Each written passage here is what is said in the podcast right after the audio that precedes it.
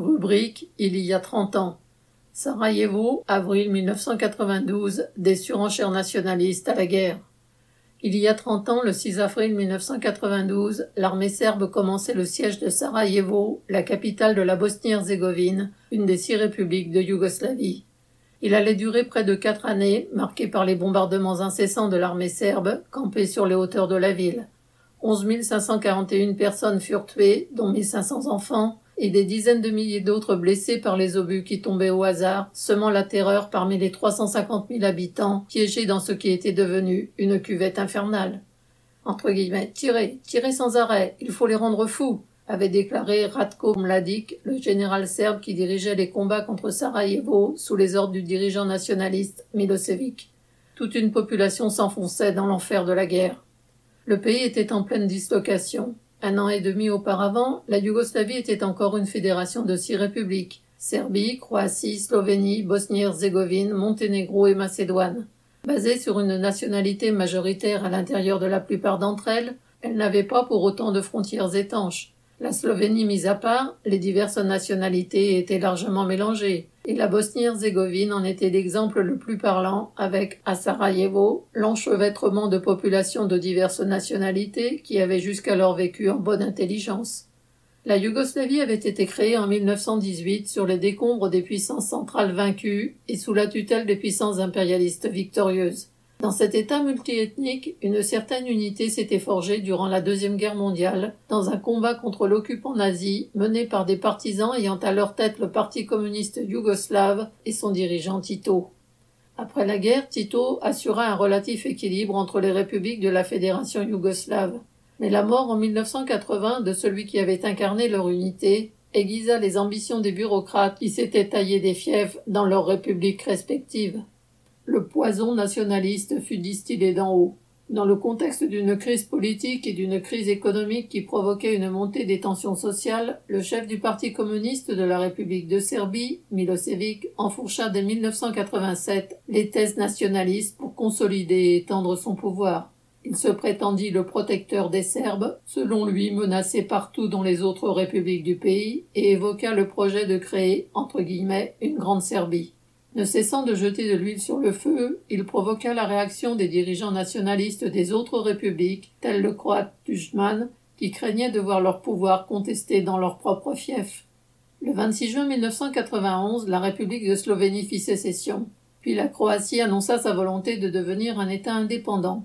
En réaction, l'armée fédérale yougoslave, agissant de plus en plus en défenseur de la politique serbe et aidée par divers groupes paramilitaires, occupa les parties de la Croatie comptant d'importantes minorités serbes. Elle s'attaqua à des villes comme Vukovar en août 1991 et Dubrovnik le 1er octobre 1991 dont elle fit le siège. La ville de Vukovar fut pratiquement rasée par les bombardements. 1100 civils y furent tués et 5000 emprisonnés ensuite dans des centres de rétention serbes.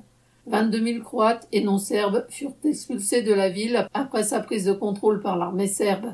Des villages furent vidés de leurs habitants, serbes d'un côté, croates de l'autre. Alors que la Bosnie s'apprêtait elle aussi à proclamer son indépendance, les ennemis de la veille, le serbe Milosevic et le croate Tudjman, s'entendirent sur son partage et déclenchèrent la guerre à cette fin. Mais en Bosnie vivaient 31% de Serbes, 17% de Croates et 44% d'habitants considérés comme de nationalité entre guillemets musulmane. Ces populations vivaient complètement entremêlées, et à Sarajevo, un tiers des couples étaient mixtes. La guerre déclenchée en leur sein ne pouvait qu'avoir des conséquences dramatiques. Toute une population fut entraînée dans la spirale d'une guerre qu'elle n'avait pas voulu. Les milices armées par les dirigeants nationalistes serbes, mais aussi croates et musulmans bosniaques, pratiquèrent chacune des massacres et l'épuration ethnique. Si les luttes pour le pouvoir des dirigeants nationalistes serbes, croates et slovènes constituèrent le facteur déclenchant de la guerre, L'intervention des puissances impérialistes aggrava encore la situation. Les Balkans étaient en effet redevenus pour elles un champ de bataille d'influence. La France et l'Allemagne retrouvaient chacune leurs alliés d'avant 1945, avec lesquels les liens n'avaient jamais complètement disparu.